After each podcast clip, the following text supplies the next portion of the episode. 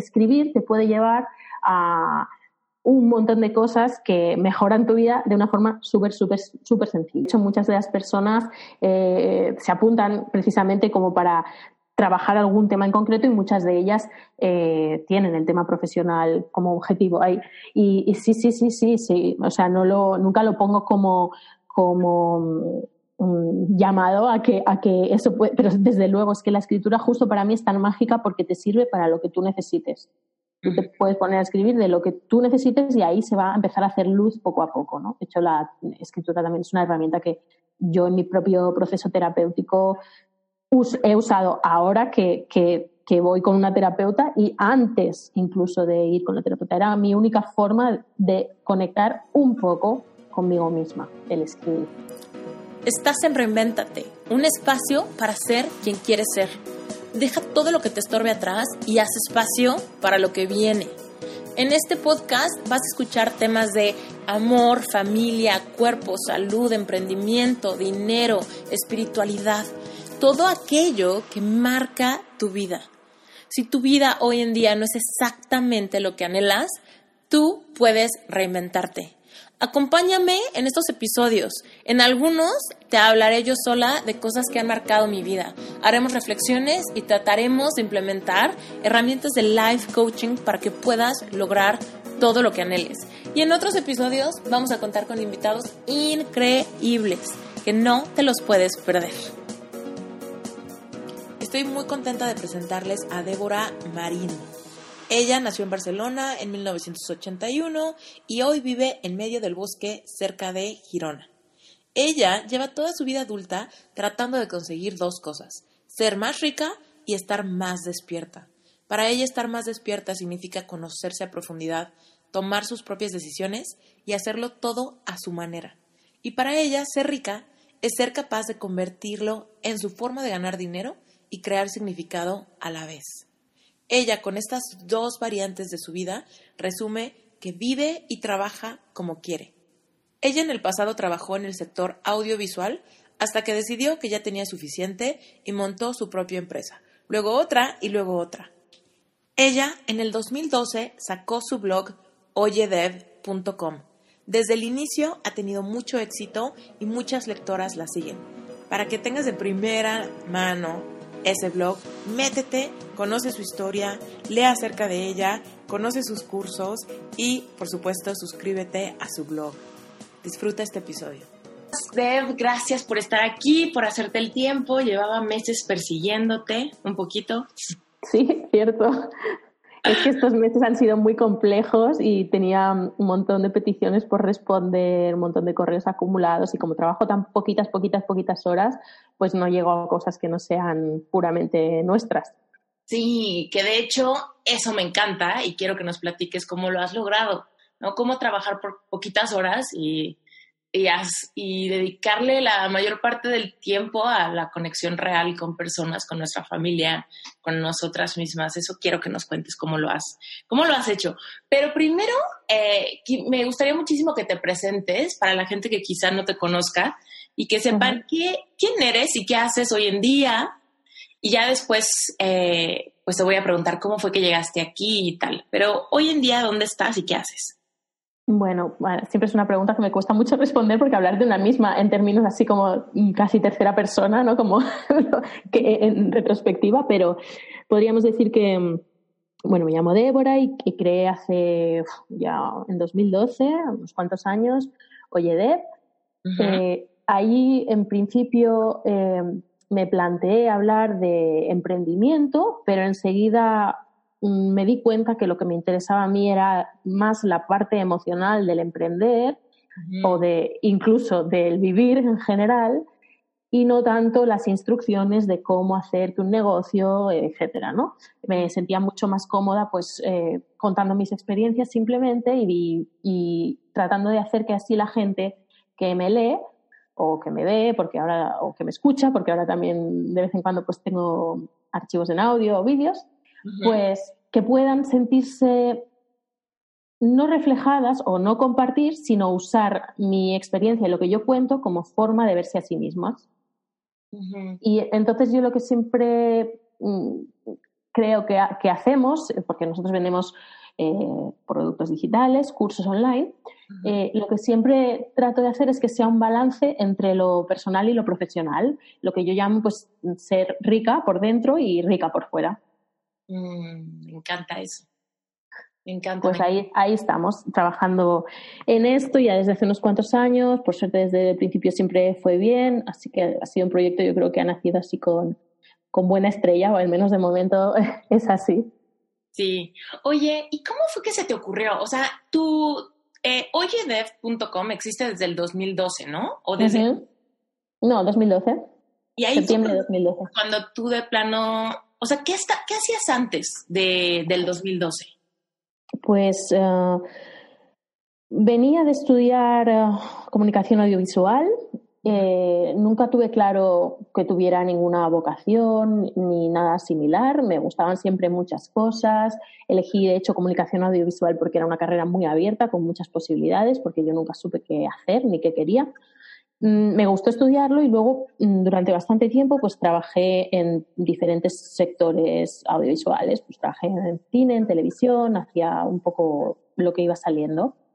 Y estaba bien, digamos, el último trabajo que tuve pues era en una productora, estaba muy cerca de mi casa, era un buen trabajo, pero yo ya hacía muchísimo que trabajo tras trabajo veía que no estaba realmente cómoda, como si ese no fuera mi lugar tampoco, ¿no? No sentía que estuviera aprovechando mi tiempo y no porque no fueran trabajos interesantes realmente.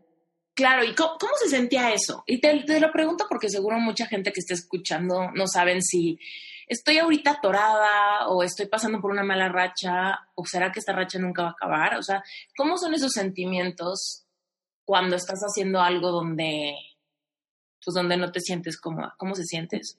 Sí, yo realmente siempre de fondo, eh, hasta bien al final, no, siempre trataba de, de, decirme a mí misma que quizás simplemente era la posición en la que estaba, el puesto de trabajo en concreto, que quizá pues me dejaba de interesar cuando ya había aprendido lo que tenía que aprender.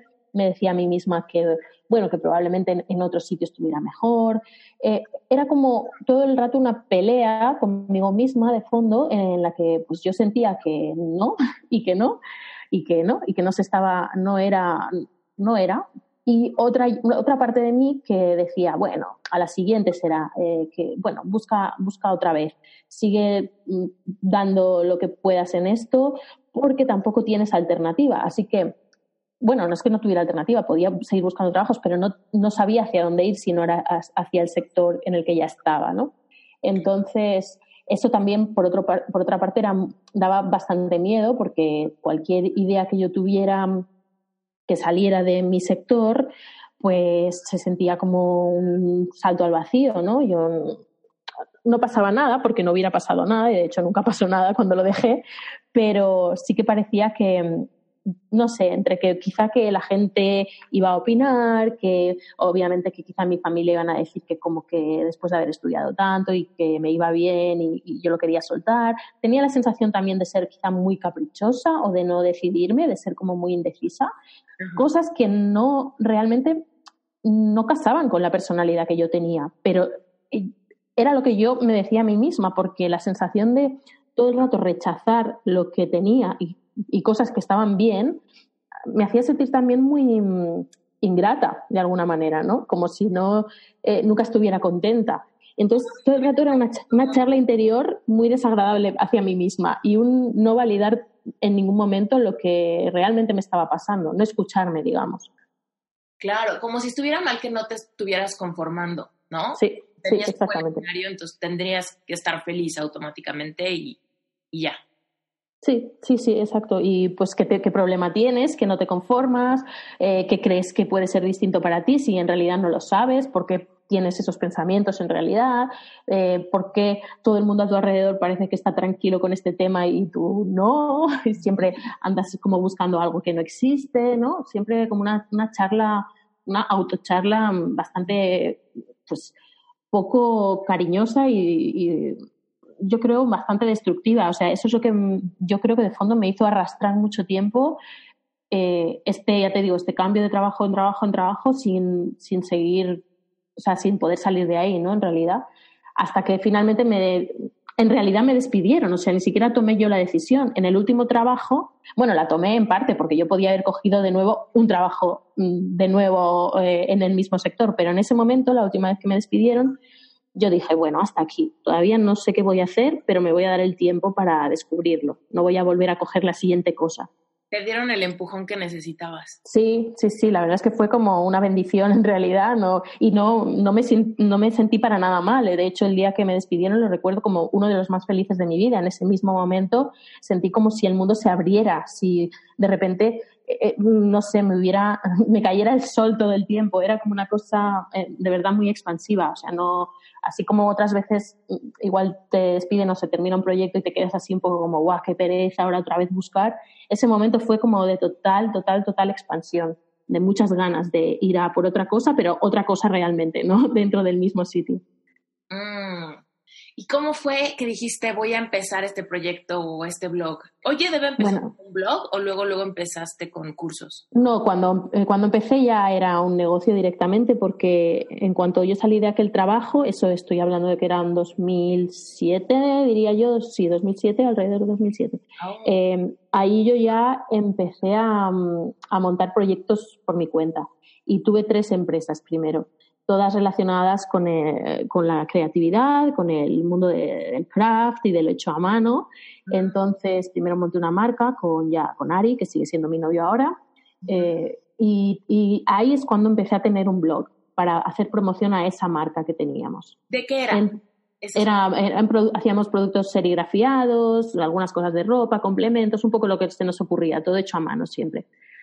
Y mm, la marca, la verdad es que empezó a funcionar bien, eh, teníamos, se nos reconocía, digamos, en el sector, en, Barcelona, incluso en España, y lo que funcionaba en realidad, lo que me gustaba mucho hacer y lo que más me gustaba de todo lo que tenía que hacer era el escribir el blog. Yo nunca me había planteado que me gustase tanto escribir, pero a fuerza de ir probando, pues me sentía muy cómoda y tenía muchísimas lectoras.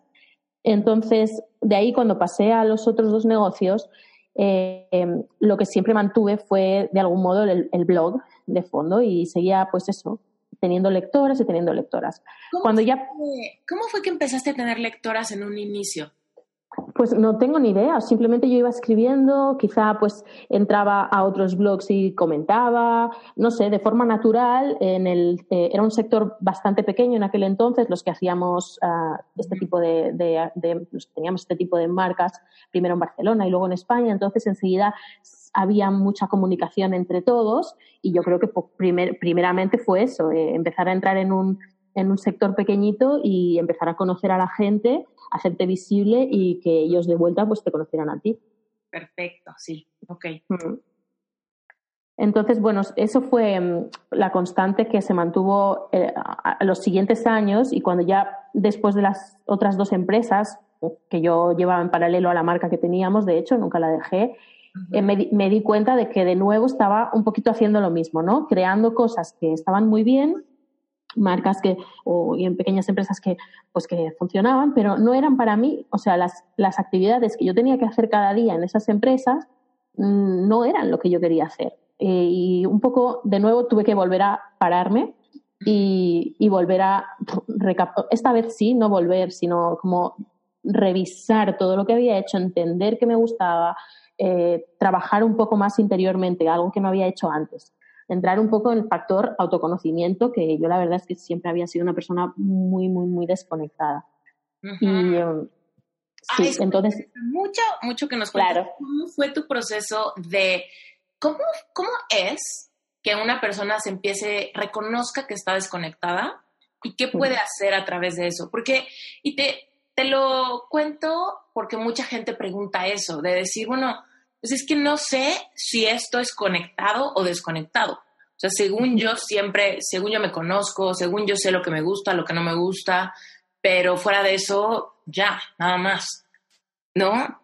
Sí, es difícil. Fue que empiezas o que empezaste tú? Bueno, yo empecé con esa necesidad, o sea, yo empecé a conectar conmigo misma a través de la de lo profesional, digamos. Surgió esa necesidad de esa área de roce que tenía en esos momentos en mi vida. Es decir, a mí el trabajo no había sido para mí nunca ningún problema. Yo iba a los trabajos, eh, siempre conseguía trabajo, me querían allí donde iba, trabajaba bien. O sea, el trabajo no era un roce en mi vida, pero sí estaba siendo el encontrar algo que yo sentía que tenía que haber para mí y que no lo estaba encontrando. Entonces, ese preguntarme y empezar a, hacerme preguntas, hacer ejercicios. Trabajé durante un tiempo breve con una coach especializada en, procesos profesionales, que es una chica que conocí, estaba como em, empezando su negocio. Yo la hicimos un intercambio, yo la ayudé a poner su marca y su, su blog y sus cosas, y ella pues me hizo unas sesiones y también ahí me dio recursos por primera vez para empezar a agarrarme a, ciertos pues eso, ejercicios, preguntas y trabajar solamente la parte profesional.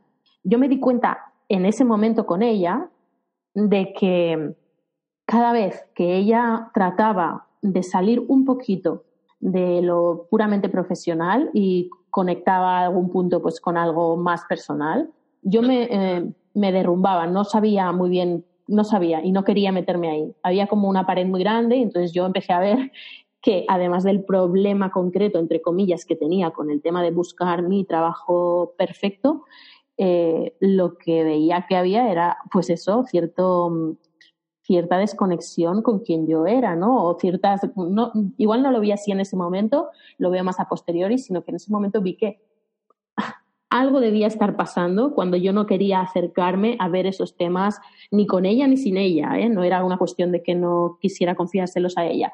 Y no era nada, en realidad, nada de lo que intentaba tocar eran temas que me dolieran aparentemente. O sea que simplemente se generaba una reacción como de protección en mí y no, y no quería ir ahí. Como si estuviera todo bien, pero yo sabía que no estaba todo bien. Y no es que estuviera mal, pero no sé si me explico, ¿sabes? No es que hubiera ningún problema que yo no quisiera mirar, algo gordo ahí, sino que el problema mismo era la desconexión. Mm, totalmente, sí. Ok, y entonces, ¿qué pasó después? O sea, cuando te empezaste a dar cuenta de esto, de este muro, de esta como sensibilidad ante irte a temas más personales, ¿qué hiciste? Bueno, simplemente eh, en esos momentos eh, no hice mucho nada porque yo estaba total y completamente enfocada en solucionar el tema del trabajo. Y no fue hasta que lo solucioné y ya creé Oyedev, o sea que del trabajo de ahí pues salió una pequeña semilla, empecé a elegir entre todas las ideas que tenía, hice todo un proceso que duró mucho tiempo, seguí leyendo cosas, etcétera. Y cuando di con la idea que fue el germen de Oyedev después, entonces empecé a sentir que me calmaba, que algo en mí se calmaba.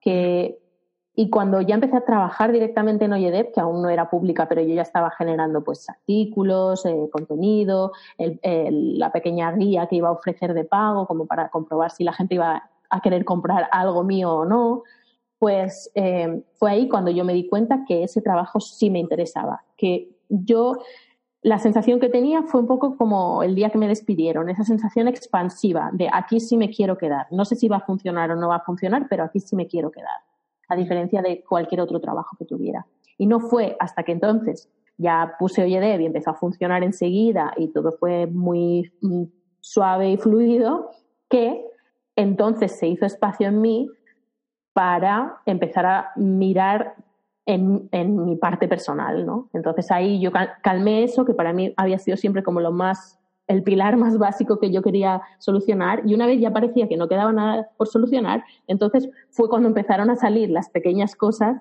que estaban ahí, que eran más mías, que, que necesitaban también ser miradas, no solucionadas, porque ya te digo, no eran como problemas, pero sí el, esa mirada más hacia adentro, ¿no? Yo siempre había tenido una mirada muy hacia afuera. Y, y también fue un momento, o sea, cuando yo empecé real, real, realmente a conectar conmigo mismo, a conmigo misma, fue cuando empecé a ir a terapia. Entonces yo, eh, cuando, en cuanto me senté por primera vez en la silla de mi terapeuta, ahí es cuando pude empezar a volver la mirada adentro. Yo creo que yo sola, no sé si hay personas que solas se apañan bien con esto realmente, yo creo que sola no hubiera sabido o aprendido jamás. Sí, Oye, cuéntenos un poquito de este, este momento expansivo antes, o sea, cuando estabas generando Oye Dev, antes de que lo sacaras al aire, ¿cuál era tu visión? O sea, ¿tú qué esperabas de esto? Porque bueno, que nos cuentes tu, tu resultado como al tratar algo nuevo, lanzar algo digital, qué pasa como con las expectativas y luego la realidad. ¿Cómo fue mm. parte de tu caso? Fue, no, no fue difícil. O sea, yo ya venía de haber eh, emprendido dos proyectos propios, sabía lo que tenía que hacer para arrancarlo, no me daba miedo en el sentido, o sea, solo tenía miedo a que fuera de nuevo algo que no quisiera, a que me diera cuenta en cuanto llevase un tiempo trabajando en ello y ya todo lanzado, que, oh, otra vez no es lo que yo quiero y tengo que volver a, empezar, ¿no? Ese era mi único miedo. No al rechazo del público, sino al tuyo propio. No, porque yo ya venía, yo ya venía de, eso, de lo que te cuento, de tener mm, seguidoras, de que lo que yo escribía se recibía bien, mm, de bastante cariño siempre, no he tenido, por decir nada, apenas hate en, en ningún sitio, o sea que no, no, no he tenido ese miedo, o sea, siempre he sentido que además me ha dado la impresión y siempre me conecto mucho con eso, que lo que a mí me interesa y lo que yo pongo que es muy mío, eh, pues por suerte conecta al otro lado y, eso no, no me daba, tenía cierto miedo de equivocarme en el enfoque y de hecho es el principio fue equivocado porque como te digo todo el, todo el verano que yo estuve trabajando para sacar Oyedev yo ya estaba escribiendo muchos artículos para tener mucho material con el que empezar y todo lo que escribía al principio no me gustaba, no me, no, me hacía sentir cómoda, a diferencia de lo que yo escribía en el blog. Eh, escribía y me costaba que saliera, le ponía mucho peso y estaba tratando de, como te decía antes, de escribir eh, casi tutoriales, ¿no? Pero como a dar consejos sobre emprender, sobre cómo crear una marca. Y, y, no me salía para nada natural y lo leía y decía, uy, esto no, esto no está fluyendo, esto no está bien, no está bien escrito, no me está saliendo como yo suelo escribir. Así que dije, por aquí no es, claramente esto no, esto no va a ser así. Ahí sí que tuve miedo, esto no le va a gustar a nadie. Pero. ¿no? Sí, sí. Y mm, entonces fue cuando eh, dije, bueno, ¿qué quiero escribir yo sobre este tema? Y cuando empecé entonces a sacar algunos, o sea, a escribir ahí en mi casa, ¿no? Que todavía no habían salido a la luz, pues algunos artículos que yo ya noté que estaban, pues eso, un poquito más, un poquito más en la línea, ¿no? De lo que, lo que me parecía que quería salir de mis manos o de mi cerebro en ese momento. Y entonces cuando lo leía, pues sí me parecía que tenía fuerza, sí me parecía que podía la gente quererlo leer. Y no sé, no sé, yo creo que con eso Supongo que hay gente que igual tiene más dudas siempre al respecto. Yo con eso la verdad es que igual no puedo aportar mucho porque siempre me he sentido muy conectada con lo que yo tengo para dar y lo que al otro lado se recibe bien. Sí. ¿Tú cuál crees, cuál es el ingrediente secreto para ser auténtico? O sea, porque me queda clarísimo que, y digo, y leyendo tu blog, es, se siente la autenticidad, se siente que no estás como tratando de escribir algo a propósito que le guste a la gente, sino más bien como que escribes como hablas. No, no, sé si esto es cierto, que tú, tú me dirás si, si, así, si así hablas. Pero bueno, sí, una conversación en tu blog. Sí, sí, yo siempre trato de que suene bueno, no trato, es mi manera de escribir, nunca he podido escribir de otra manera, ¿eh? de que, que, que eh, sale natural, como yo, sí, de hecho, yo igual no soy quien para decir si es como hablo, pero la verdad es que muchísimas de mis amigas eh, les gusta leerme porque además se ríen porque es que es como si dicen que es como si me estuvieran oyendo en realidad. O sea que entiendo que, que se parece bastante. Y bueno, igual trato de decir menos palabrotas de las que digo en, en persona, pero eso es lo único que luego Ari me censura cuando, cuando corrige. Pero en general sí, yo no sé si eso tiene que ver con la autenticidad porque el estilo de escritura al final es muy personal y yo creo que uno puede ser auténtico pues teniendo un estilo igual incluso un poco más impostado o más eh, florido, digamos, o de cualquier otra forma. La autenticidad yo creo que viene con compartir desde un lugar de... Es que no sé, yo creo que es una definición muy difícil y siempre me lo preguntan porque siempre que se habla de mi marca se, sale la palabra autenticidad.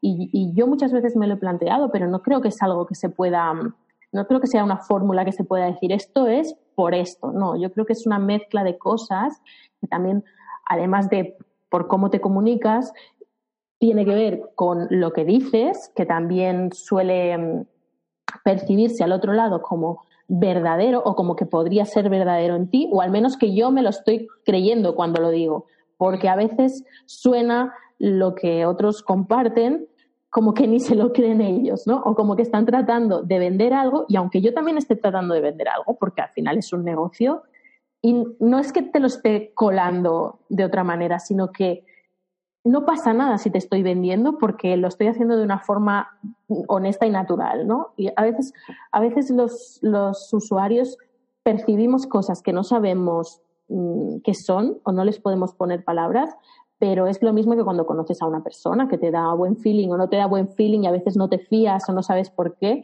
y, y, yo creo que a través de la pantalla y con las marcas también se transmite.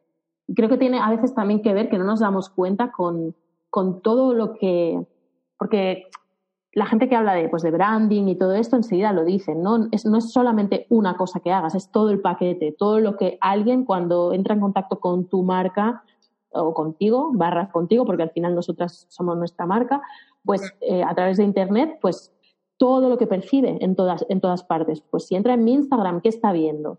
Pues en mi caso ni siquiera está viendo un contenido mm, brandeado, digamos, está viendo las fotos que yo hago aquí en mi bosque y las cosas que me pasan y cuando he tenido malas épocas eh, personales, me refiero, a mí no me apetece publicar y no sigo publicando en Instagram, eh, no porque sea una marca lo sigo haciendo. Entonces, yo creo que la gente, pues poco a poco, los que estáis al otro lado, pues vais percibiendo cómo se funciona y eso también hace que, tomes tus decisiones y habrá mucha gente a la que no le guste, por supuesto, y que no conecte para nada, pero por suerte hay mucha que sí y, no sé, la verdad es que no sé si hay algo, o sea, ha sido una respuesta muy poco concreta, pero es que honestamente no sé si alguien tiene esa fórmula o si, o si la sabe. Yo, desde luego, todavía no.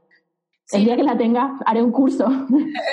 como que es más un tema, lo que decías al inicio, ¿no? Desarrollar esa conexión interior, porque a partir de esa conexión interior, pues vas sacando contenido que, que te que refleja tu esencia, pero porque tú primero tienes como esa disposición de conectarte, ¿no? Y es lo que empieza a salir y por eso, por eso nada es forzado, ni postear en Instagram cuando estás de mal humor o triste o cansada. ¿no? Sí, sí.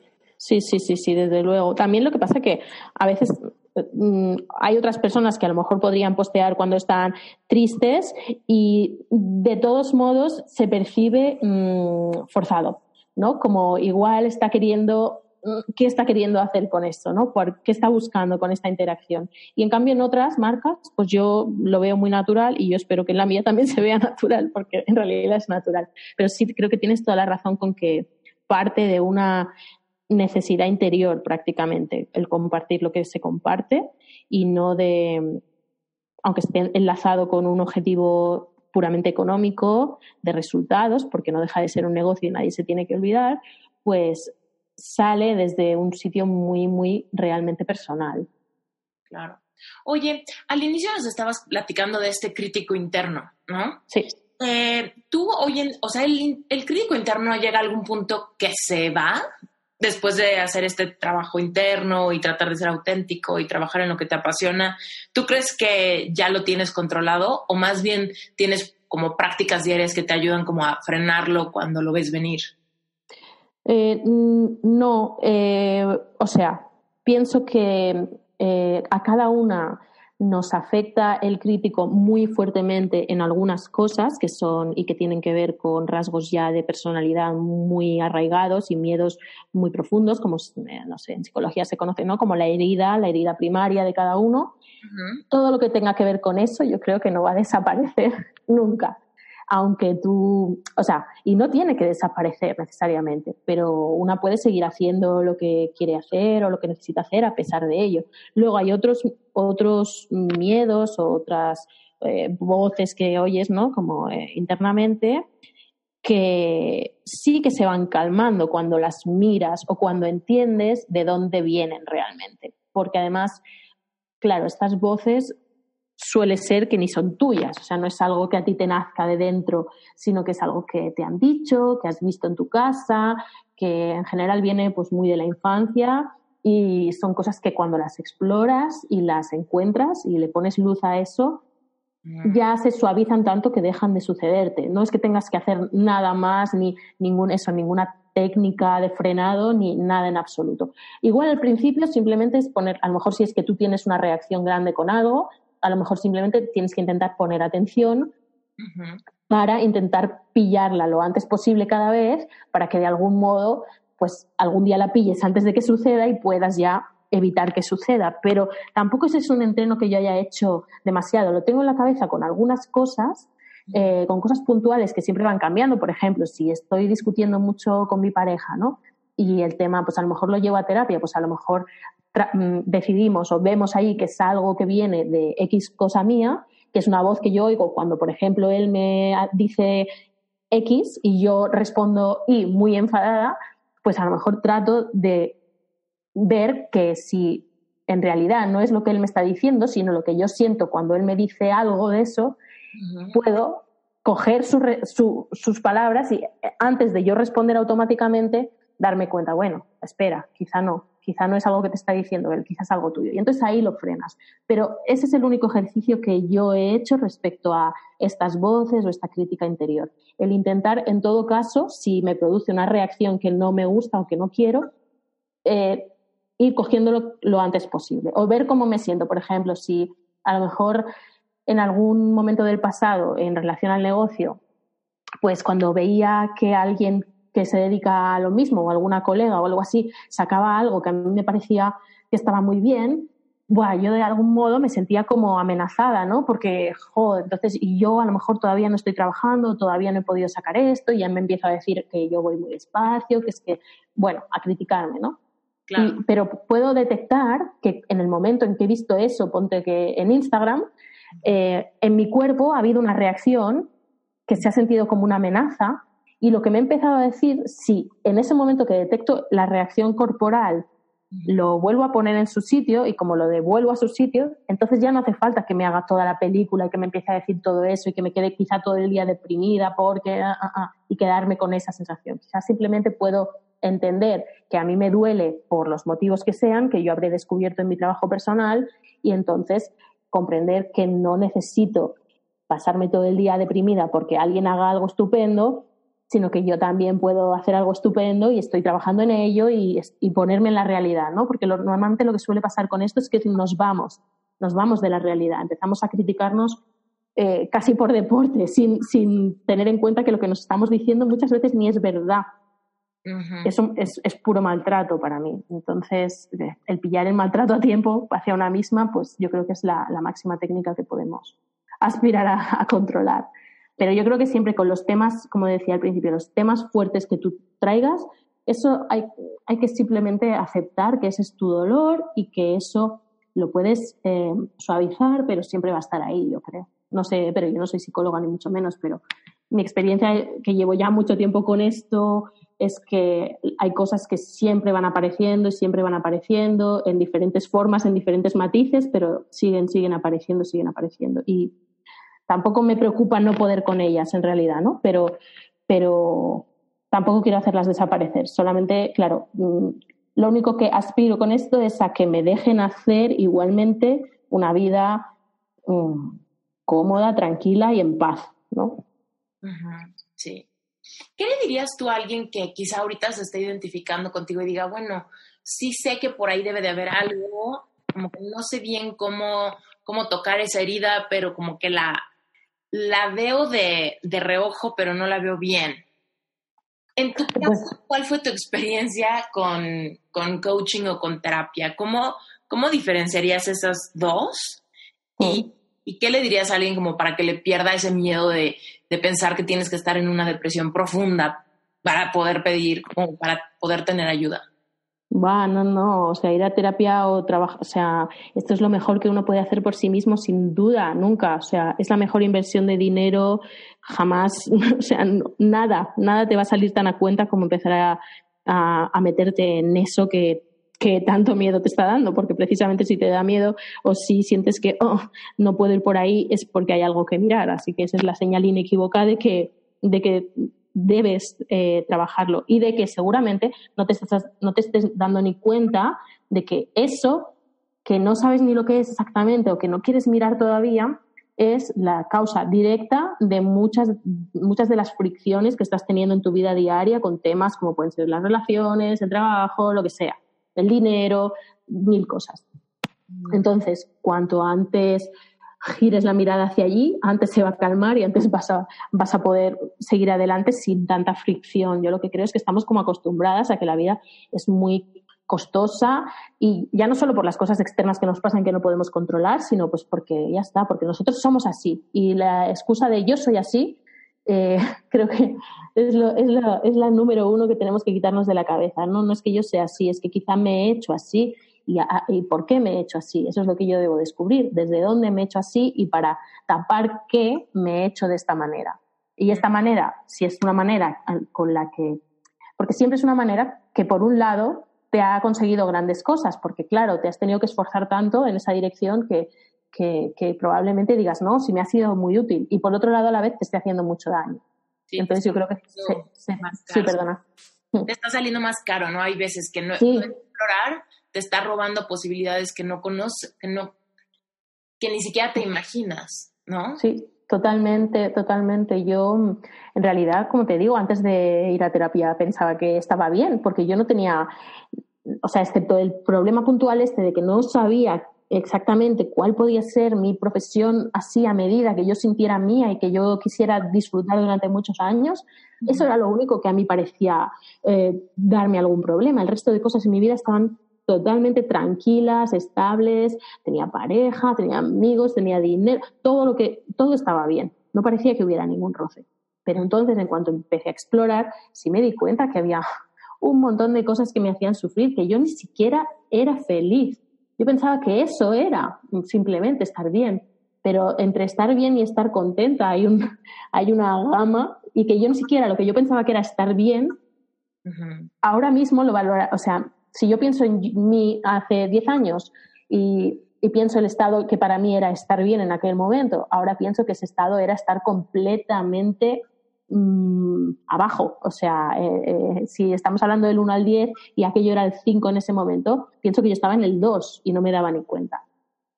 no sé si me estoy explicando, ¿sabes? Que estaba, o sea, que lo que me parecía normal desde ahora y con lo que sé y con cómo me he podido llegar a sentir de bien, veo que ese estado era completamente horrible. Era un estado al que no quiero volver nunca. No quiero volver a sentirme así, aunque en ese momento pensase que estaba bien. Claro, después te das cuenta que realmente ese bien era un bien súper mediocre, ¿no? Sí, sí, exacto. Mm. Oye, y entonces cuéntanos un poco de tus, de tus programas, porque nos cuentas que realmente no son programas para darte la estrategia para ser competitivo en el mercado, más bien es un tema de tu vida interior en tu emprendimiento? Sí, bueno, también tengo de, todo. Hay una parte de programas que, bueno, tengo muy poquitos, ¿eh? pero hay una parte que son puramente relacionados con el trabajo y también tengo mi diario, que igual ya empiezo por ahí, que es solamente una herramienta para usar la escritura personal, es decir, lo que tú escribirías en un diario personal, como pues eso, como herramienta de, conexión contigo misma, incluso terapéutica, de, meditación, de, estar contigo y dedicarte tiempo de calidad, ¿no? Como escribir te puede llevar a un montón de cosas que mejoran tu vida de una forma súper, súper, súper sencilla. Y este es el programa que tenemos de escritura personal, que este no tiene nada que ver con emprender en ningún caso. Y luego... No tiene nada que ver directamente, ¿no? Pero después bueno, conocer lo que decías al inicio. Vas descubriendo qué te gusta, por qué te gusta, cómo te sientes en, en cierto trabajo, actividad, tema, ¿no? Cierto, cierto. De hecho, muchas de las personas eh, se apuntan precisamente como para trabajar algún tema en concreto y muchas de ellas eh, tienen el tema profesional como objetivo. ahí y, y, sí, sí, sí, sí, sí. O sea, no lo, nunca lo pongo como, como llamado a que, a que eso puede, pero desde luego es que la escritura justo para mí es tan mágica porque te sirve para lo que tú necesites. Tú te puedes poner a escribir de lo que tú necesites y ahí se va a empezar a hacer luz poco a poco, ¿no? De hecho, la escritura también es una herramienta que yo en mi propio proceso terapéutico he usado ahora que, que, que voy con una terapeuta y antes incluso de ir con la terapeuta. Era mi única forma de conectar un poco conmigo misma, el escribir. Sí. Y entonces después pues tenemos eh, el ideatorio, que justo es el programa pues, el más grande que tenemos, que es el que trata de ayudarte a encontrar qué hacer con tu vida profesional, a tener pues empezamos siempre con una parte pues de autoconocimiento, pero exclusivamente dedicado a lo profesional, para que después puedas eh, hacer un brainstorming, digamos, de ideas y con lo que salga ya sean ideas que no como las que podrías tener en cualquier momento de tu vida, pero estén conectadas, conectadas ya con quien tú eres, que tengan sentido para ti. Seguramente me has escuchado hablar varias veces de una técnica que se llama tapping. Estoy a punto de dar un entrenamiento gratuito para enseñarte todo lo que debes saber para empezar a practicar tapping. Lo único que tienes que hacer es entrar a mi página web esteriturralde.com diagonal tapping con doble P y registrarte cuanto antes, porque el entrenamiento gratuito está por comenzar y toda la información te va a llegar por mail. ¿Qué pasa cuando tenemos emociones atoradas? Estoy preocupado, estoy triste, estoy enojado, qué frustrante, no me aguanto, tengo miedo, estoy nervioso, estoy nerviosa, me siento gorda, me siento cansado, eh, me siento muy abrumado, estoy desesperada, ¿no? Todas esas emociones que nos pueden pasar en la vida. O quizá también emociones como me da terror, me dan terror las arañas, me da miedo la soledad, me da miedo la muerte, me da miedo no ser suficiente, me da miedo invertir, me da miedo manejar mi dinero, me da miedo hacer algo diferente, me da miedo salirme de mi zona de confort, me siento triste de ver esta circunstancia en mi vida. EFT y tapping es una técnica que nos permite liberar emociones al estimular esos puntos meridianos al mismo tiempo que usamos la programación neurolingüística para expresar lo que queremos cambiar. La programación neurolingüística se basa primero que nada en el poder de tu voz, el poder que tiene todo lo que dices, todo lo que verbalizas y que tu subconsciente lo escucha. Cuando tú te vuelves responsable de tus palabras, aprendes el poder de la neurolingüística y entonces lo puedes usar en tu beneficio para crecer, para cambiar creencias que no te están ayudando para obtener los resultados que quieres en el área de tu vida que sea, ya sea en la vida profesional, en la vida amorosa, tu amor propio, tu capacidad de resolver problemas, tus creencias en cuanto a tu cuerpo, en cuanto a tu peso, en cuanto al dinero. Todo eso está en nuestro subconsciente, tapping o EFT. ¿Alguna vez has escuchado de acupuntura o acupresión, tiene que ver con estimular algunos puntos clave en nuestro cuerpo. Y estos puntos se conocen como puntos meridianos. ¿Ok? Entonces, estas dos cosas conjugadas crean esta técnica. Es una técnica de liberación de emociones. De hecho, las siglas EFT es Emotional Freedom Technique. Técnica de liberación de emociones si tienes hijos, sobrinos o has convivido con niños chiquitos, ellos también sufren de su sistema nervioso. Si sufren bullying en la escuela, si tienen miedo a alguna cosa, miedo a la hora de la noche, miedo a los domingos en la tarde, miedo a dormir con la luz apagada, miedo a hacerse pipí en la cama, miedo de salirse de su área de confort y hacer alguna actividad nueva, miedo a sentirse solos, ¿ok?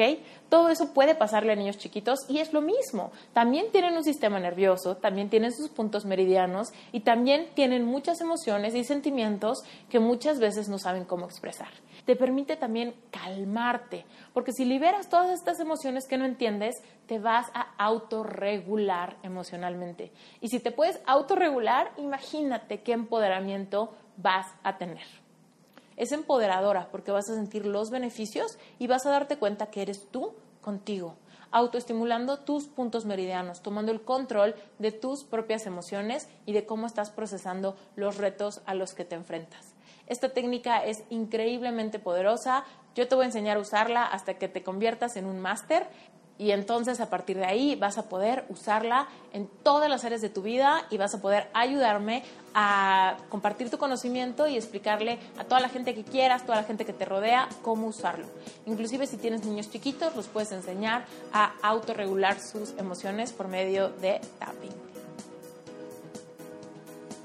Porque para cada una de nosotras el tipo de trabajo que tenemos que hacer, incluso si tú y yo nos dedicamos a algo muy similar en estos momentos, la manera en la que lo tenemos que llevar a cabo, las potencialidades que tenemos que explotar en él son completamente distintas. Y a lo mejor a ti te interesará hacer sesiones individuales con la gente o hacer de mentora y a mí me interesará eh, enfocarme exclusivamente en los productos digitales. Y eso ya es una, idea de negocio distinta completamente, ¿no?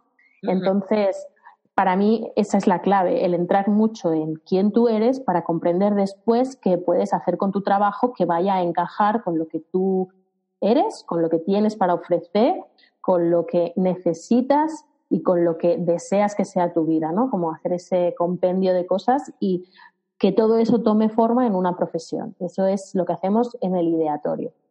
¿Cuánto dura ese? ¿Perdona? ¿Ese cuánto, cuánto tiempo dura ese programa?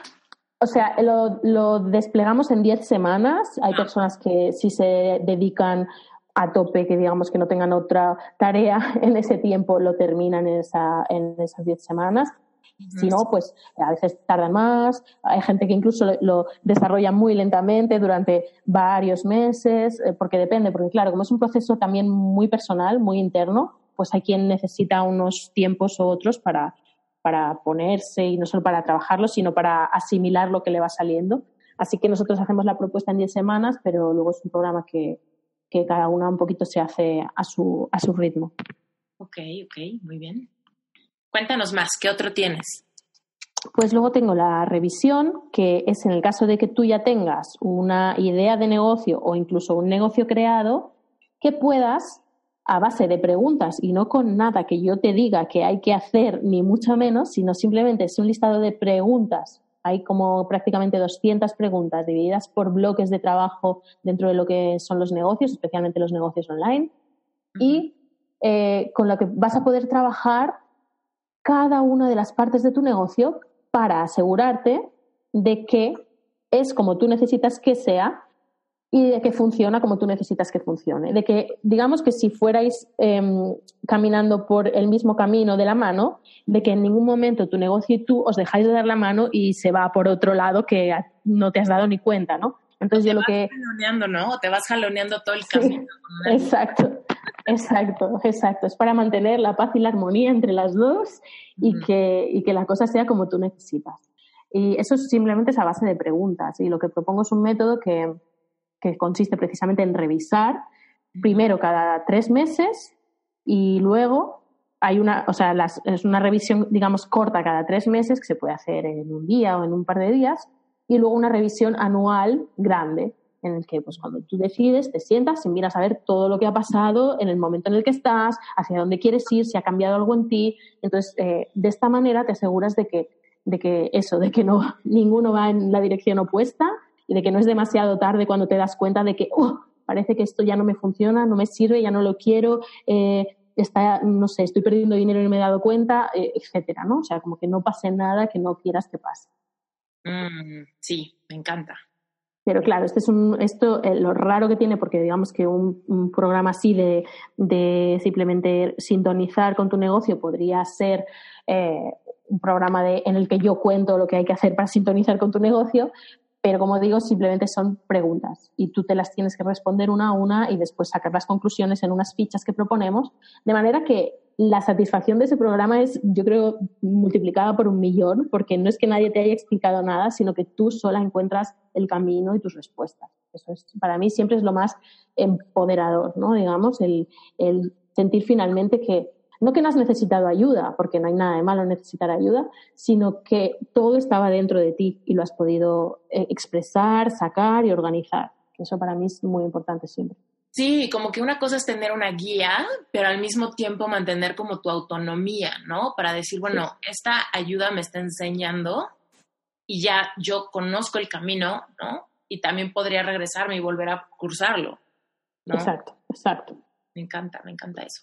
Ok, oye, y tienes, tienes algo padre que me llama la atención. Tienes una cosa que se llama intensiva. Cuéntanos de eso. Ah, No, porque todavía no salió.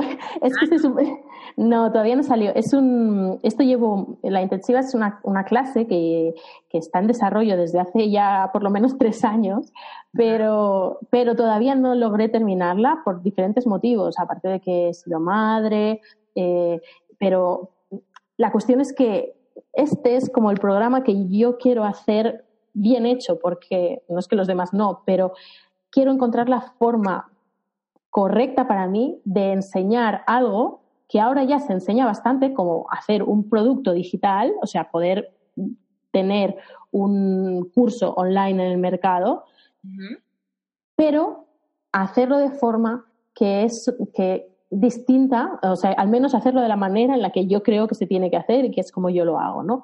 Y como es la síntesis de mi trabajo todos estos años, me cuesta, sí, me cuesta mucho ponerlo em, comprensible para todo el mundo, aplicable para muchos negocios y, y en una forma que yo crea que es, aparte de honesta, pues también ética de cara a los clientes, porque hoy en día lo que abundan son los los cursos de haz tu propio curso online porque la formación online te va a dar mucho dinero, ingresos pasivos en los que, entre paréntesis, yo no creo en absoluto, em, y que a lo mejor en 21 días has pensado, creado y vendido tu producto digital y estás facturando cinco cifras con él. ¿no? Y a mí todos esos claims me, me ponen muy, muy, muy nerviosa y de hecho me avergüenzo mucho de pertenecer a un sector en el que se hacen según qué cosas o sea que voy con mucho, mucho cuidado y quiero hacer una clase que esté súper, súper, súper bien. Así que una vez la tuve prácticamente hecha y luego la miré y dije, no es así como la quiero contar. y la deshice. Así que está en, e, estoy en ello. Ahora cuando terminemos de lanzar el ideatorio, mi objetivo es ponerme otra vez con ella e intentaré sacarla durante este año, durante 2019. Pero bueno, no me comprometo porque yo no sé a veces dónde me lleva la vida y, y ya te digo que trabajo tan poquitas horas que a veces no, pues no llego a hacer todo lo que necesito hacer. Eso está súper padre porque muchas veces cuando ya nos aventamos una chambota de crear algo, después como que ya no escuchamos esa intuición cuando nos dice, espérate, quizá no, no es esto como lo imaginabas, no lo lances así, o espérate, o ráscale más adentro, ¿no? Como que hay veces que esa, esa voz no la sabemos escuchar. ¿Cómo, ¿Cómo notas tú eso? O sea, ¿cómo notaste tú que, que, que esta intensiva no estaba lista a pesar de que ya lo tenías? O sea, me queda claro que lo miraste y dijiste, no está listo, pero ¿cómo te sentías? Hay, algo muy, muy sencillo. Yo me imagino a mí misma siempre consumiendo lo que yo estoy proponiendo y, y me digo a mí misma, esto me parece lo mejor que yo he visto jamás sobre este tema me parece, o sea, que me quedaría con la boca abierta y estaría deseando ponerme, en este caso, a, crear mi producto digital y hacerlo de una manera sostenible, ética, que tenga sentido con mi negocio, que tenga sentido para mí, que esté todo bien conectado. Querría en estos momentos hacer eso en cuanto haya terminado de ver la clase y me pareció que pues que había algunos conceptos confusos que de nuevo estaba tratando un poco o sea es que vuelvo siempre a lo mismo porque me doy cuenta de que estaba tratando un poco de hacer de nuevo como tutoriales, como lo que estaba tratando de hacer antes de lanzar Oyedev, ¿no? De contar las cosas de una manera no fría, pero sí muy como cuadriculada.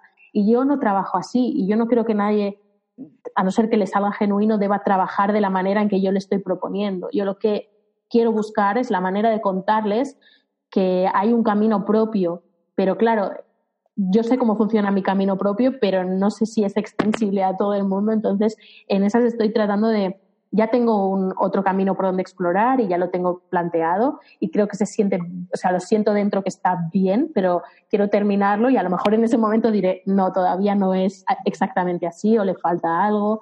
Siempre me trato de poner al otro lado en estos casos. Yo no pienso en los clientes cuando trabajo hasta que no tengo el trabajo terminado y, lo hago como que lo recibo. En, en ese sentido, no, no estoy creando en general, ni cuando escribo contenido, ni, ni, ni, cuando creo un producto, estoy pensando, ¿a qué tipo, bueno, lo típico, ¿no? Que se propone, crea tu perfil de cliente, ¿para quién va? Y no sé, o sea, todo este tipo de cosas, ¿no? Eh, precisamente eran los consejos que estaba dando al principio en la clase, ¿no? Porque me parece que es lo lógico, pero luego pienso, pero si yo no hago esto, esto no lo puedo decir yo porque yo no lo hago así. Entonces, si yo me estoy tratando de hablar a mí misma, porque voy a, y solamente de conectar conmigo misma, eh, no, no, hay sentido que yo esté dando entonces el consejo de eh, mm, cuál es el, tu cliente ideal, cuál sería, dónde está, ¿Qué le... no, todos esos consejos como que son muy básicos de marketing, yo en verdad no me los estoy aplicando, así que no, no voy por ahí. Y me hacía sentir incómoda. De hecho, leer eso y decir y pensar, esto está viniendo de mí, esto lo van a leer de mí. Y yo pensaba, no, no, es que cuando alguien venga a la intensiva, a mi primer producto digital, que es el subtítulo, mi primer producto digital, cuando vengan a esto, quiero que se que entiendan y que respiren lo mismo que respiran en OyeDev y en todos mis productos. No quiero que sea un tutorial, que sea una cosa que podía haber hecho cualquier otra persona con los típicos consejos, bien estructurado y tal, pero no, no quiero eso. Quiero una cosa especial. Quiero que entiendan que cuando yo construyo mis cosas lo hago de determinada manera y por determinadas razones. Y si eso les sirve, genial, porque lo pueden aplicar, pero es que a lo mejor no les sirve y eso les hace pensar en su propia forma, que al final es lo que yo siempre, lo que siempre trato de hacer, no sé, a veces no sé muy bien cómo hacerlo, pero es mi objetivo principal, que no me hagan caso porque yo lo digo, porque al final yo quién soy en su vida, sino eh, que encuentren su manera, ya sea por reflejo o por imitación o por huir de lo que estoy diciendo. Sí, me encanta, me encanta eso, está, está padrísimo pensar en, ah, entonces esto que he escuchado todo el tiempo de que hay una forma de ser competitivo y de lanzar algo, pudiera no seguirla, pudiera seguir algo que me haga sentir más cómodo, ¿no? Porque hay veces que estamos tan acostumbrados a escuchar el cómo se hace, ¿no? Esto de trabajar en línea o de emprender, de iniciar un negocio, de iniciar un blog. Entonces, como que ya ni nos cuestionamos, es como si toda la gente lo ha hecho así, pues entonces yo también lo debo de hacer así. Y aquí está padrísimo, porque es como rompe tu propia caja Conócete y empieza a hacer algo como te sientas cómodo. Porque igual esa energía es la que se va a plasmar en tu proyecto. O sea, esa comodidad que tienes, esa conexión con lo que estás escribiendo, es la misma con la que tus usuarios van a, pues es la misma que tus usuarios pueden escribir, es el permiso a hacer las cosas diferente. Sí, yo me doy cuenta que además la gente lo agradece muchísimo cuando les hablas desde ahí, desde el no te esfuerces por imitar, conseguir lo que te dicen, por, eh, no te esfuerces por perseguir lo que otra persona está diciendo que está bien hecho o que es bueno para ti. ¿Qué saben ellos, no? ¿Qué saben ellos de ese talento que tú tienes con esta cosa? Y si no lo estás poniendo en práctica porque no entra en esas instrucciones, pues ¿cómo podemos hacer que eso sí se ponga en práctica? ¿Cómo podemos hacer incluso que sea el punto estrella de tu propuesta? ¿no? Eso yo creo que es lo más interesante no solo por diferenciarse, que es lo típico también, diferenciate, etcétera, etcétera, sino porque tú te vas a sentir auténticamente tú y vas a sentir que estás poniendo algo genuino en el mundo y eso de eso se trata, de que tú te sientas feliz con tu trabajo, no ya de ayudar a la gente, cambiar el mundo, que es súper bonito y que yo creo que es el fruto de lo que hacemos. Pero no creo que debiera ser la aspiración principal, porque ahí es cuando te pierdes, porque estás mirando hacia afuera. La aspiración principal debe ser conectarte tú con tu trabajo que sea, que te haga sentir feliz, que te ponga loca de contenta cuando lo estás haciendo. Y creo que ahí se resuelve el miedo que nos contaste que tuviste, ¿no? De qué tal que esto otra vez no me gusta después de un rato. Es como, pues, este es el antídoto. Cuando todo el tiempo estás mirando hacia adentro, cómo te sientes tú, cómo funcionas tú, cómo creas tú, pues es el antídoto perfecto para no desconectarte del proyecto después de un par de años. Exacto, sí, sí. De nuevo, mm, no tienes más que girar la mirada hacia adentro y decir, oh, no estoy cómoda con algo, ¿qué está pasando? No, ¿qué me está pasando a mí? ¿Por qué no me siento ya cómoda con esto? ¿Por qué he perdido el interés? Eh, ¿Tiene que ver con el proyecto o tiene que ver conmigo? ¿Tiene que ver con algo que me está pasando en mi vida o tiene que ver directamente con esto que pasó dentro del negocio? ¿no? Entonces ahí es cuando encuentras las brechas, no simplemente como, mm, estoy cansada, no puedo más, debe ser que ya no me gusta lo que hago, ¿no?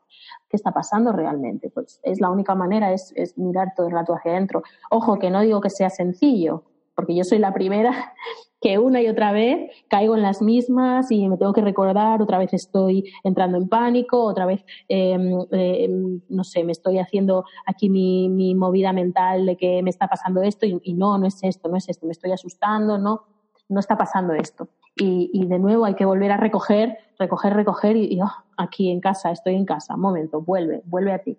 Eh, no pasaba nada por nada, o sea, nada de lo de fuera es, es tan importante. Incluso cuando hablamos de un negocio que tiene que funcionar hacia afuera, que tiene que gustar fuera, que lo quieren, lo tienen que querer comprar. Es que, claro, es, es un camino de doble dirección siempre, pero yo creo que empieza desde ti y luego ya vas hacia afuera y estás viendo qué les das, cómo se lo das, cómo reaccionan. Obvio que hay que mirar a los clientes, obvio que hay que mirar al mercado. No queremos ser un negocio eh, que está navegando solo en mitad del océano con los ojos vueltos hacia uno mismo. No, no queremos eso. Queremos que funcione, queremos que dé dinero, que sea rico por fuera. Pero también queremos que sea rico por dentro y para eso la única manera es el punto de partida que seas tú. Sí, sí, me encanta. Oye, y ahorita que estás diciendo eso, eh, cuéntanos un poco em, cómo ha evolucionado tu relación con el dinero en este camino del emprendimiento, desde pues poner tus negocios y todo eso te em, empieza a retar, ¿no? Así como los ingresos a diferencia de tener un salario fijo, cómo te organizas, cómo ha cambiado esa, esa relación de controlar cuándo lanzas, por qué lanzas, cuánto cuestan tus programas, etcétera, etcétera, etcétera, a diferencia de pues esta visión como más, eh, más segura de tener como una empresa que te asegure tu sueldo, tus ingresos, tu, no sé, tus bonos, ¿no? Todas estas cosas, prestaciones. ¿Cómo le has hecho tú ahí? Bueno, para mí no fue, yo, yo con el dinero soy, he sido siempre desde pequeña una persona muy responsable, muy, muy responsable no irresponsable, muy responsable, responsable. O sea que yo siempre he ido con mucho cuidado de tener ahorros, de hecho me pongo muy nerviosa si no tengo eh, cierto volumen de dinero en el banco por si pasa algo, no me gusta gastar eh, demasiado, no es que sea agarrada porque gasto en las cosas que realmente quiero, pero justo son pocas las cosas que realmente quiero, no, no, no voy haciendo el loco con el dinero. Entonces, mm, cuando trabajaba por cuenta ajena, pues simplemente ganaba y me era suficiente siempre, o si yo lo hacía suficiente al menos, pues gastaba lo que podía gastar. Y no me pareció nunca un problema, la verdad, pero creo que eso es porque en mi casa eh, la mayoría de nosotros somos también trabajadores por cuenta propia, entonces eh, nunca me pareció que fuera un riesgo emprender en ese sentido. O sea, podía no salir bien, pero yo siempre tenía la sensación de que iba a tener otro recurso o que simplemente me iba a buscar un trabajo y que en cualquier momento lo encontraría y si necesitaba dinero, pues lo iba a conseguir. O sea, nunca he tenido problema con entender que yo puedo hacer que el dinero venga a mí digamos. Yo puedo trabajar y en ese momento me ven el dinero, si yo lo necesito con una urgencia, puedo buscarme X trabajo, aunque no sea lo que yo más me encanta, no me importa, no me importa trabajar en cualquier cosa tampoco, soy buena trabajando y, me mato a trabajar si hace falta.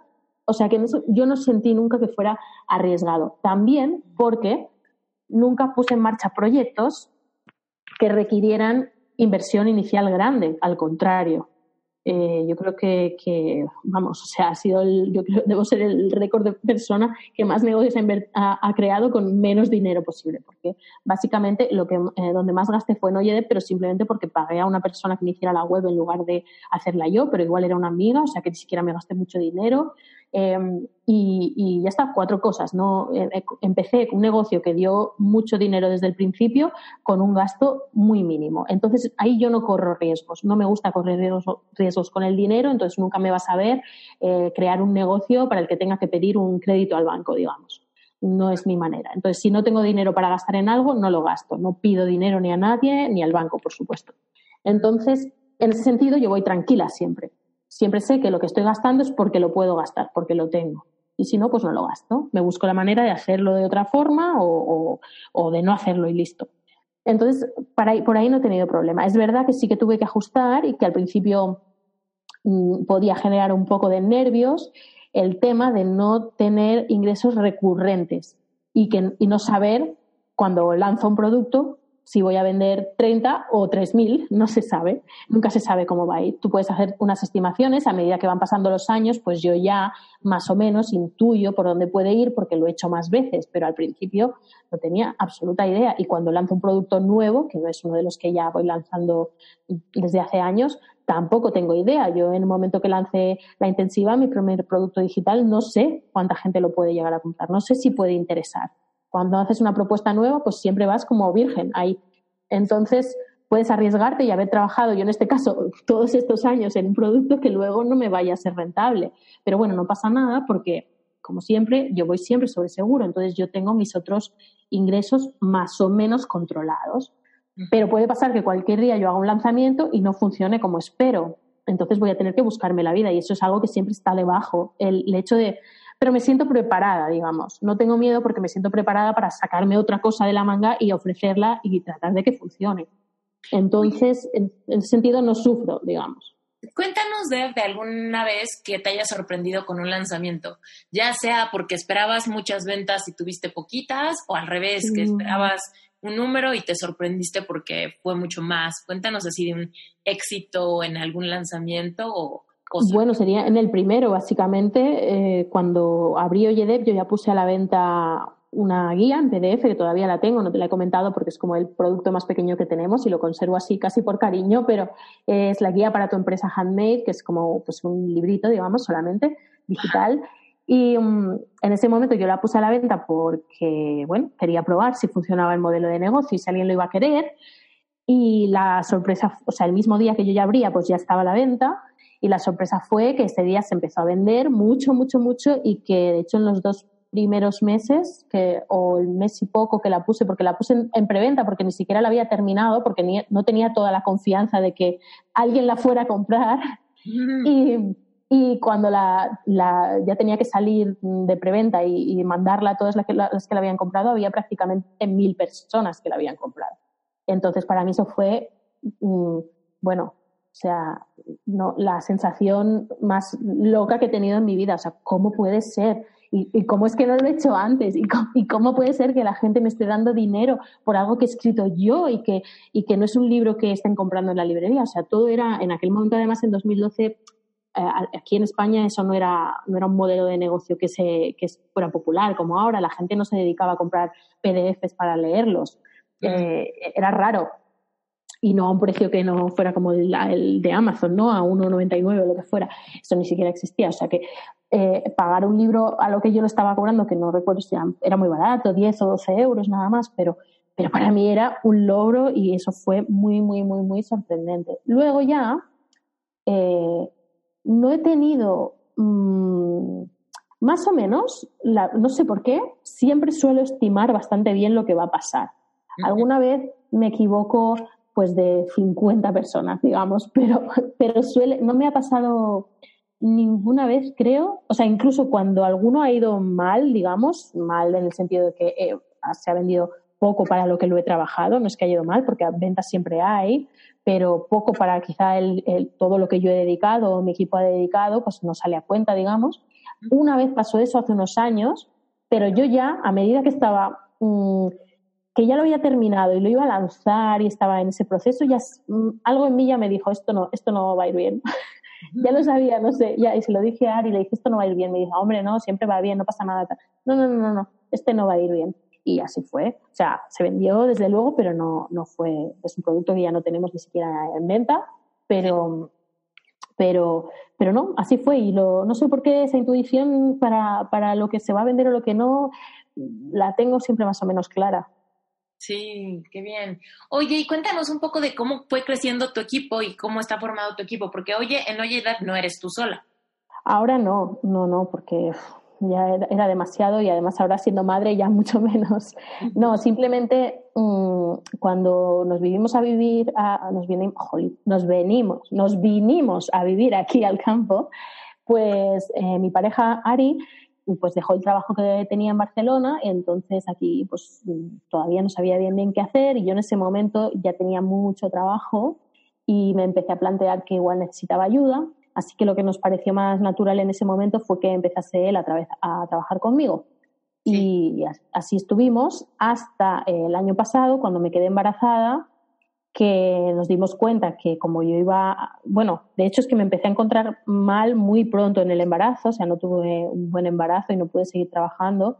Al mes y medio prácticamente ya tuve que dejar de trabajar, así que pasé mucho tiempo entre eso y luego el posparto, bueno, aún ahora estoy pues trabajando muy poquito, pero cuando me quedé, en cuanto me quedé embarazada ya pensé, eh, vamos a necesitar ayuda porque Ari no va a poder solo, evidentemente, y, ahí buscamos a una tercera persona que está con nosotros a media jornada.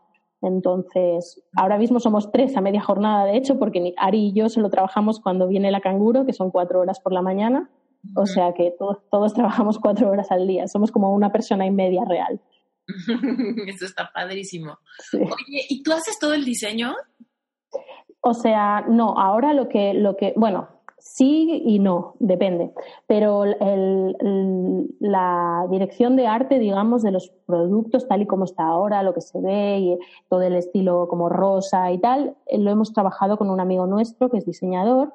Y, y yo siempre le, le, damos nosotros las ideas, digamos, y, junto a él trabajamos los conceptos. Lo que ha hecho, por ejemplo, es el ideatorio, que tiene un concepto súper, súper chulo y es muy precioso, y la revisión también y mi diario. O sea, fuimos, eh, empezamos con el ideatorio a trabajar con él y luego fuimos añadiendo los otros productos que en ese momento tenían otra imagen que sí que había hecho yo, porque hasta el momento en que empezamos a trabajar con él todo lo hacía yo. Y y luego pues ya hicimos también el cambio en la, en la marca, ¿no? En lo que sería en la web. Pero luego lo voy modificando yo. Hasta ahora que, que, o sea, todo lo que hay que crear mm, de banners, anuncios, lo que sea, cosas pequeñas, en esto no lo implicamos a él. Solamente se hay que hacer como dirección de arte, digamos, de un proyecto más grande. ¡Ay, me encanta! Me encanta, me encanta toda tu web y tus productos y el diseño. Por eso te preguntaba esa parte.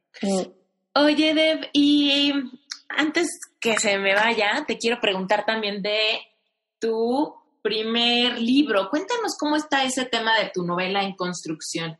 pues muy en construcción, porque ya te digo que los dos últimos años han sido de trabajar muy, muy poco y de, la verdad es que han sido años un poco difíciles en realidad, pasaron también otras cosas personales que yo cuando, la verdad es que habrá otras personas que igual cuando, cuando están tristes o tienen problemas se, se refugian en el trabajo y yo ya la verdad es que intento no hacer eso por más que el trabajo es siempre para mí una fuente de satisfacción y el rato que trabajo pues lo estoy disfrutando casi siempre, pero intento dedicarme a, a mí y la verdad es que no me sale escribir, no me sale generar algo nuevo y desde luego no me sale trabajar en mi proyecto personal, que es el libro, cuando no estoy bien. Así que los últimos años, que han sido de muchas cosas nuevas, de obviamente de ser madre y también todo lo que ha traído, está, ha sido muy movidos emocionalmente y lo he tenido que aparcar, digamos. Lo que pasa que en mi mente ese proyecto sigue activo siempre. De hecho, no paro de pensar en cosas para eso, anotar cosas.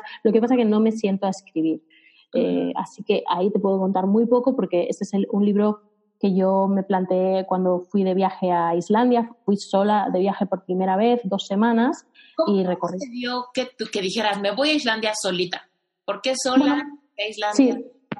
Pues porque siempre había querido viajar sola y no me atrevía, porque yo he sido siempre una persona con bastantes miedos y, y y no me atrevía a ir sola nunca de viaje. De hecho, me da hasta vergüenza, por ejemplo, comer en un restaurante sola o ir al cine sola, lo típico, ¿no? Hacer cosas sola, pues siempre me, daba apuro.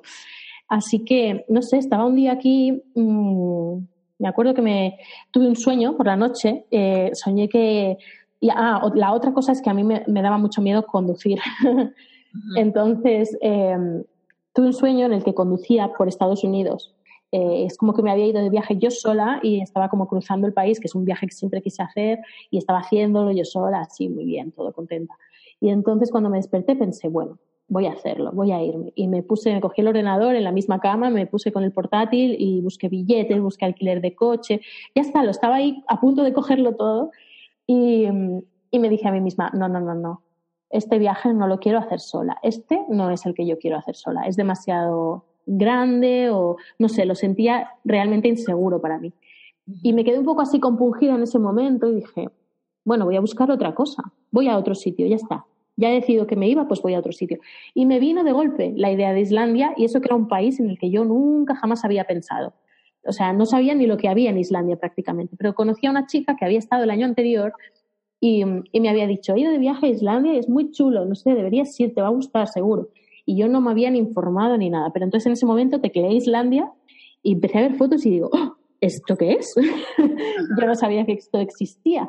Y al momento me compré todo, en esa misma mañana, todo. Y ni siquiera le consulté a Ari, que estaba en la habitación de al lado, él trabajando. Y cuando terminé de comprarlo todo, le llamé y le dije, Ari, ven. Y vino y le digo, me acabo de comprar billetes para... Pero ¿con quién? me dijo.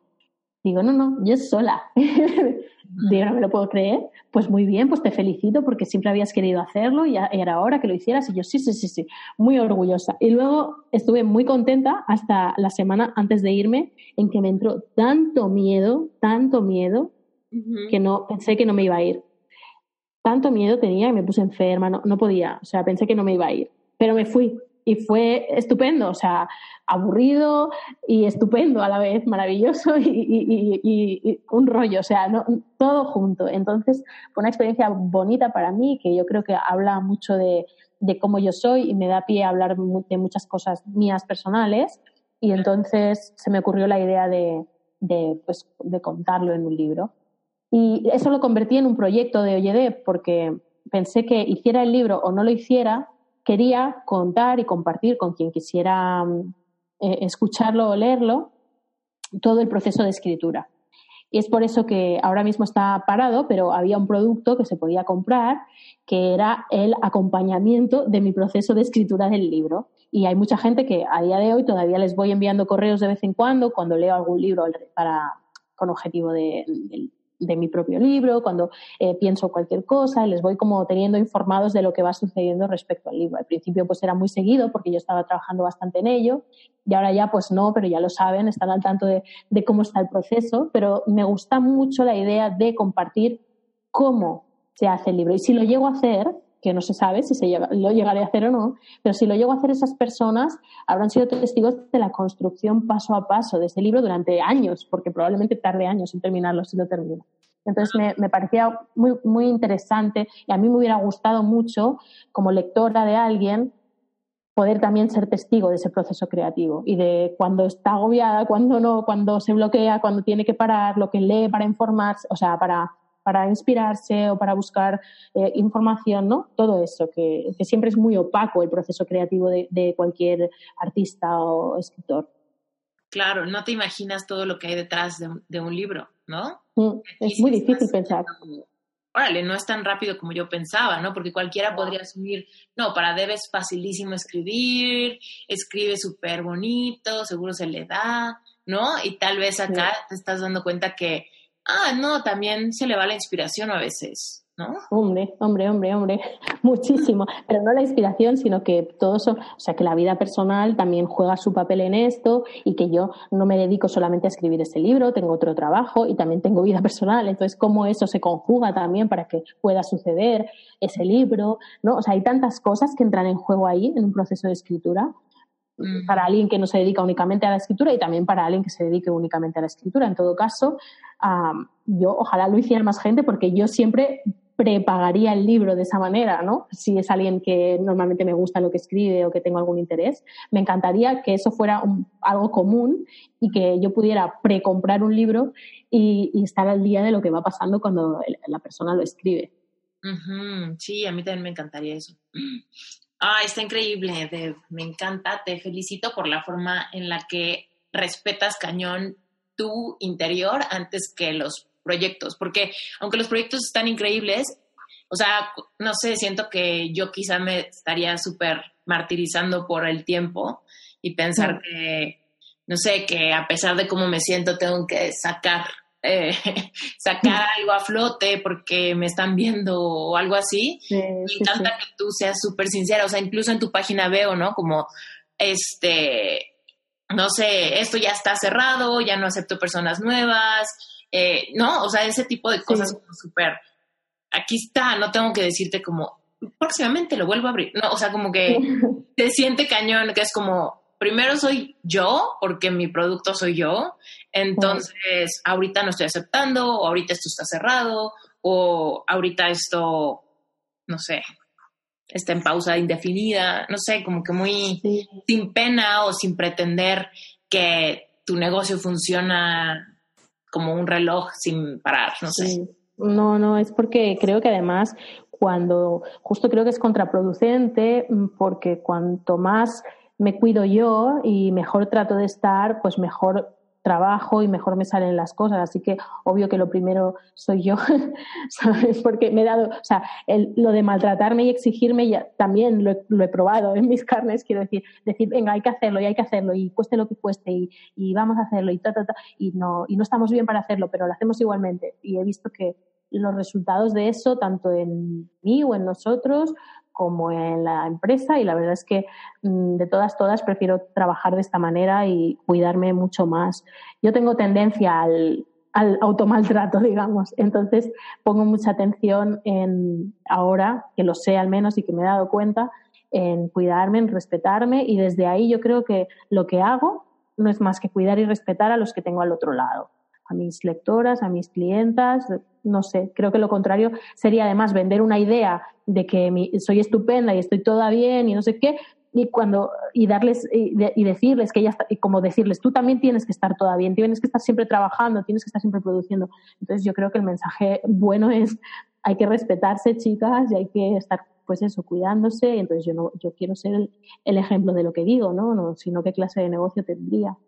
Sí totalmente Oye, y cuéntanos por qué te fuiste a vivir al campo, cómo fue ese proceso y cómo es tu día a día antes de que, de que cerremos. Bueno, mm, fue, no o sea, yo simplemente quería vivir en otro sitio que no fuera Barcelona, no, no sabía dónde.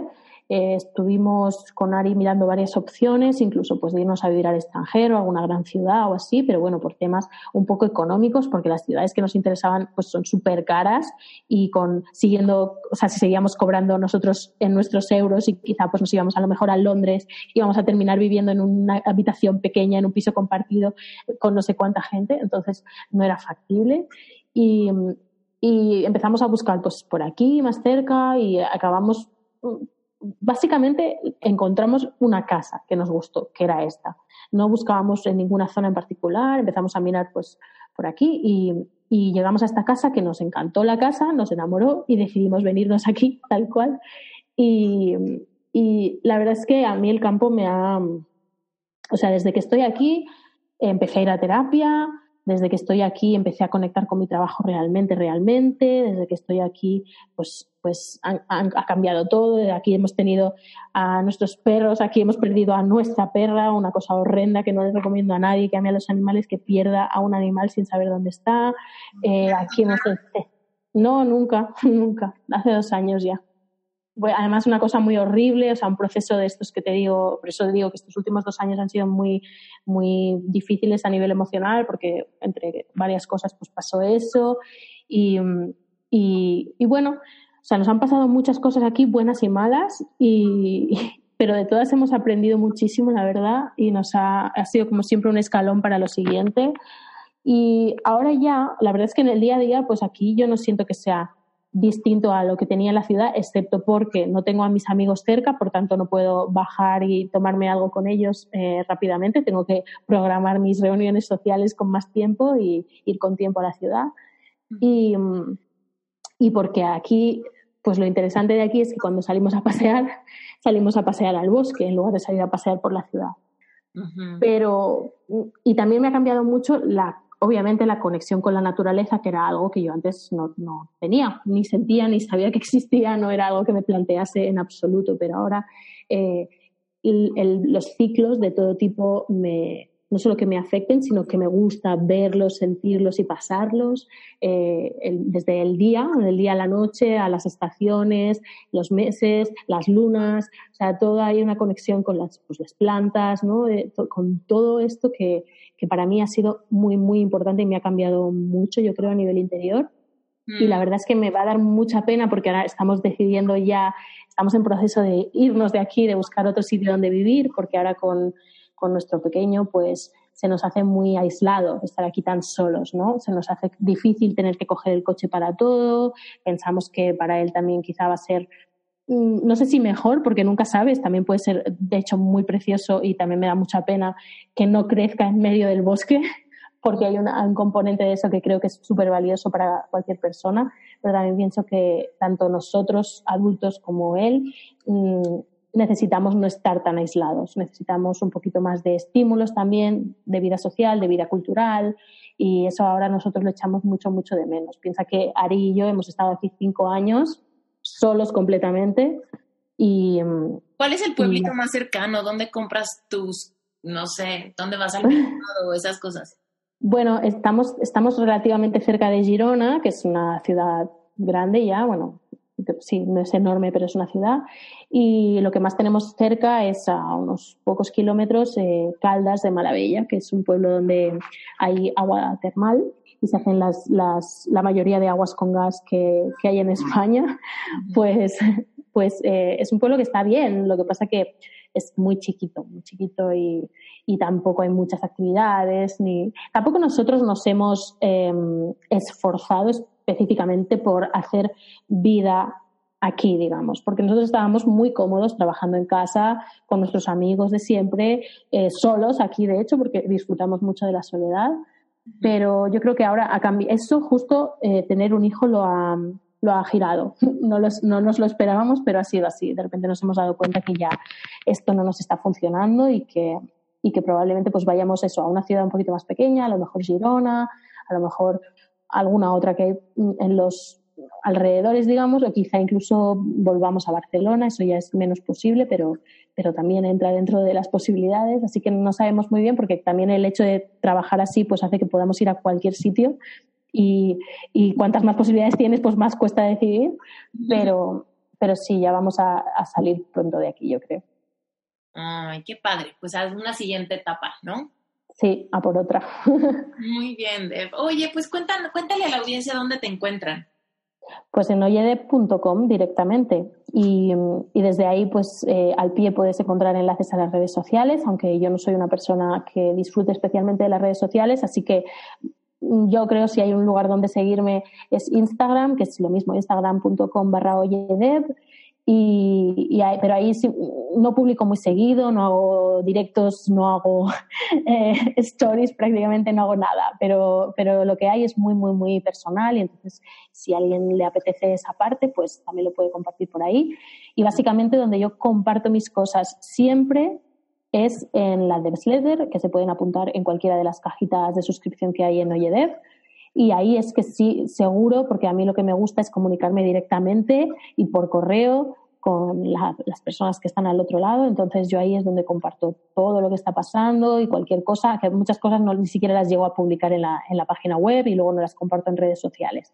Así que la manera de recibirlo todo y de estar al día de también de lo que vamos programando, de lanzamientos y demás, es estar suscrita a la Devsletter.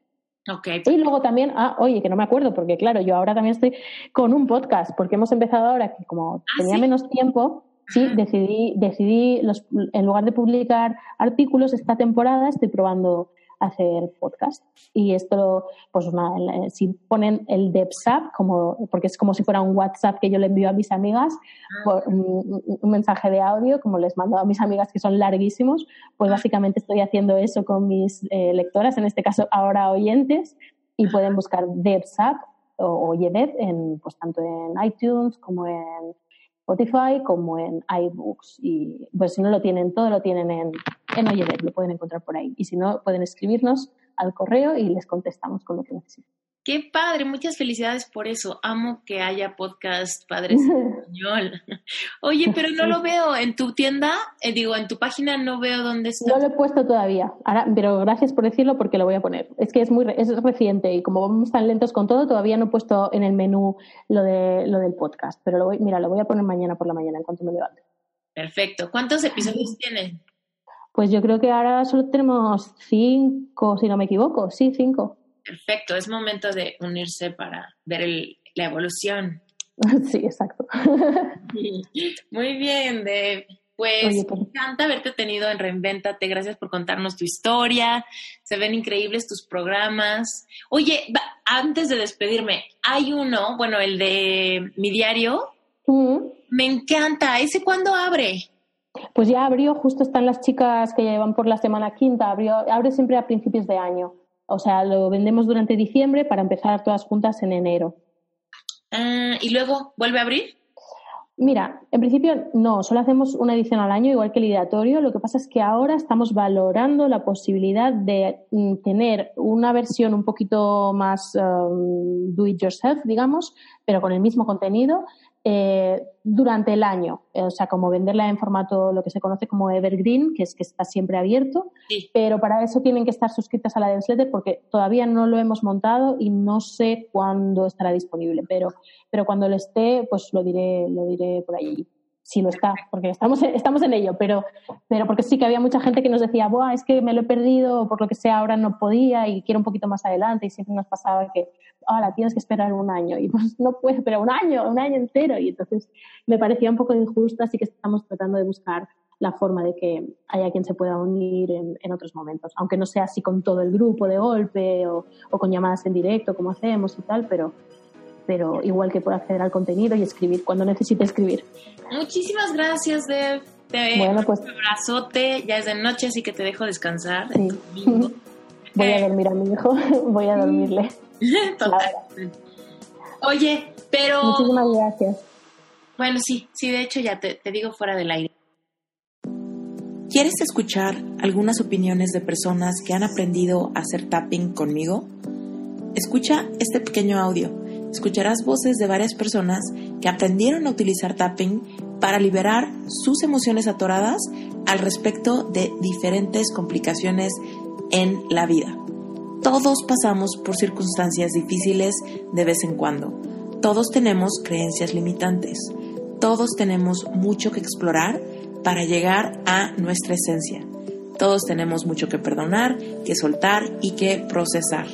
Recuerda que si tú tienes algo que sanar, tienes que sentir para poder sanar. Y tapping es una herramienta que te guía para sentir en una atmósfera controlada, en un espacio seguro, donde lo que sea que vayas a sentir, lo vas a liberar. Cuando terminas una sesión de tapping, pasaste por diferentes emociones, pero terminas sintiéndote ligero o ligera. Escucha estos pequeños comentarios y anímate a aprender a utilizar esta técnica para trascender cualquier experiencia que tú estés pasando. El tapping. O sea, para mí eso es lo más maravilloso del mundo, del mundo mundial. O sea, va más allá de, mis expectativas, va, más allá de, de mis creencias o no sé. Es como que wow, eso marcó un antes y un después eh, en mi vida, este, para mí y para Anto también, ¿no?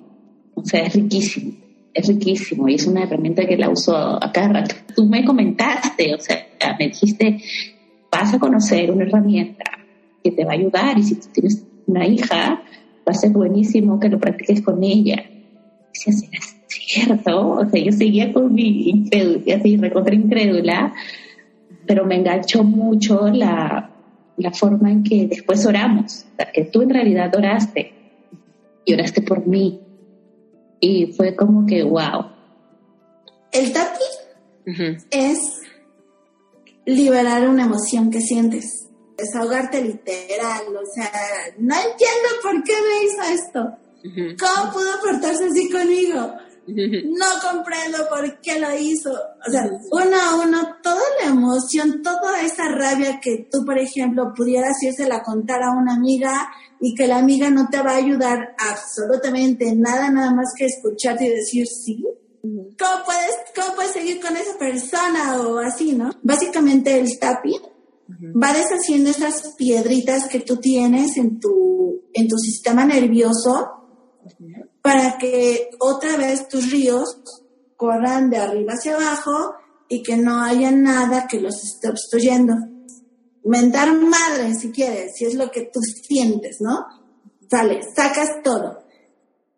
Nos das las herramientas para encontrarnos, encontrarnos literal a nosotros mismos, eh, abrirnos a la posibilidad de sentir, de sentir y si tenemos que llorar, llorar, tengo que gritar, gritar, ¿no? Yo creo que mi, mi parteaguas ahí en mí ha sido eso, el, el, sentir, el, el, abrirme a la posibilidad de que soy vulnerable, ¿no? Que soy vulnerable que, que, que, está bien, y que está bien ser vulnerable y que mejor ser vulnerable conmigo misma, ¿no? Por ejemplo, si tengo un tema de ansiedad o un tema de esto que por ahí tengo un bajón, eh, me da esa seguridad que necesito, ¿no? Eh, el tema de las emociones las controlo más con el tapping, ¿no? Las identifico más con el tapping para relajarme y encontrar mi centro en un día medio turbulento, que ha sido la mejor decisión de, de mi vida, ¿verdad?